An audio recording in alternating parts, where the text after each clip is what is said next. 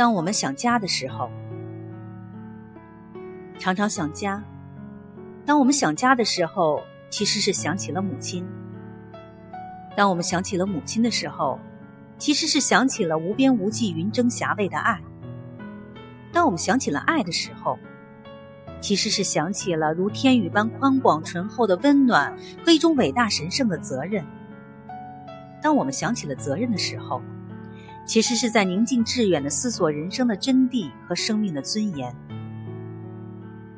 世上没有关于家的节日，好在有一个母亲节，让我们飘荡的心有所复利。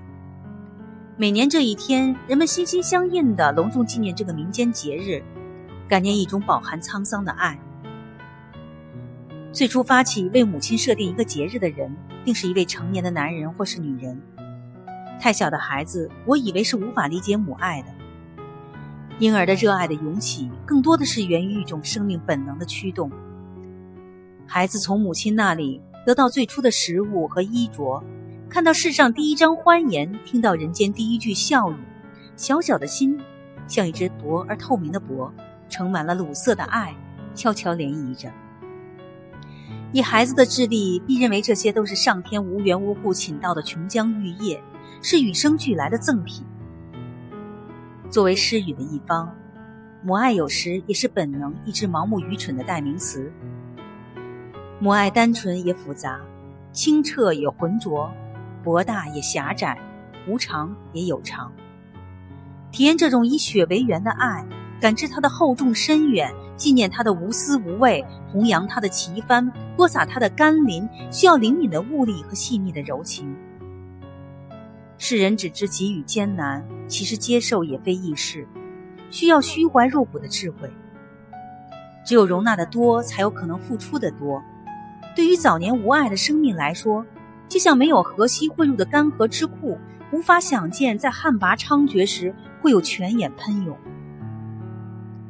母亲于是成为了一种象征，它是低垂的五谷，它是无尽的蚕丝。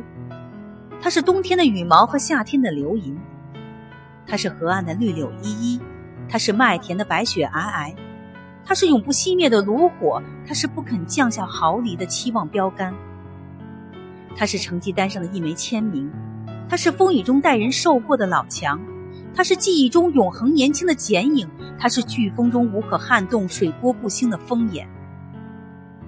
母爱并不仅仅从生育这一生理过程中得来。它是心灵的产物，而不是子宫的产物。